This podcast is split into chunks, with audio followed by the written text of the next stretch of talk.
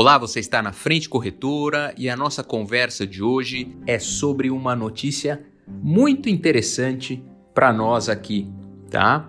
Nós vamos falar aqui do aumento do limite individual para operações de câmbio, não é? Uh, todo o, o envio de dólares para o exterior ele tem uma trava que é dada pelas corretoras para que a gente possa trabalhar com o mínimo de segurança, né? Isso determina o volume de documentações necessárias para comprovação para que você possa enviar quantidades maiores de dólares ou de outras moedas estrangeiras para o exterior. A partir do dia 1 de junho de 2020, nós decidimos por aqui aumentar o nosso limite para clientes eventuais, aqueles que nós chamamos de clientes que enviam de forma, né, como o próprio nome já diz, a, a gradual e eventual as suas remessas, nós aumentamos de 10 para 20 mil dólares, ou seja, a exigência de documentações para envios de até 20 mil dólares será inferior ou será mais simples do que o envio do que a gente chama dos clientes permanentes, que são superiores aos 20 mil dólares. Tá?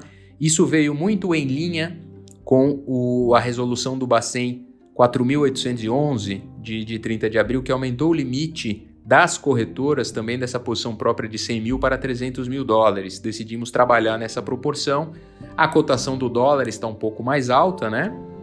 Então isso faz com que a gente consiga dar mais celeridade a uma série de operações cambiais. Então aproveite esse momento e aqui a gente determina para que você conheça quais são os documentos necessários para uma operação de cliente eventual, ou seja, de até 20 mil dólares atualmente.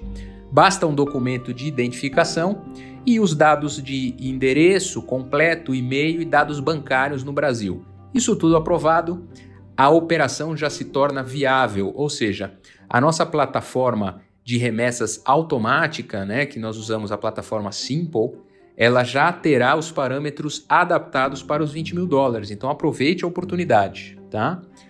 Fechando um pouco aqui a nossa conversa, se você deseja enviar acima, né, a partir de 20 mil dólares, além do documento de identificação, os dados de endereço, os e-mails e, e dados bancários do Brasil, você precisa fornecer para nós a declaração do imposto de renda mais o recibo da entrega.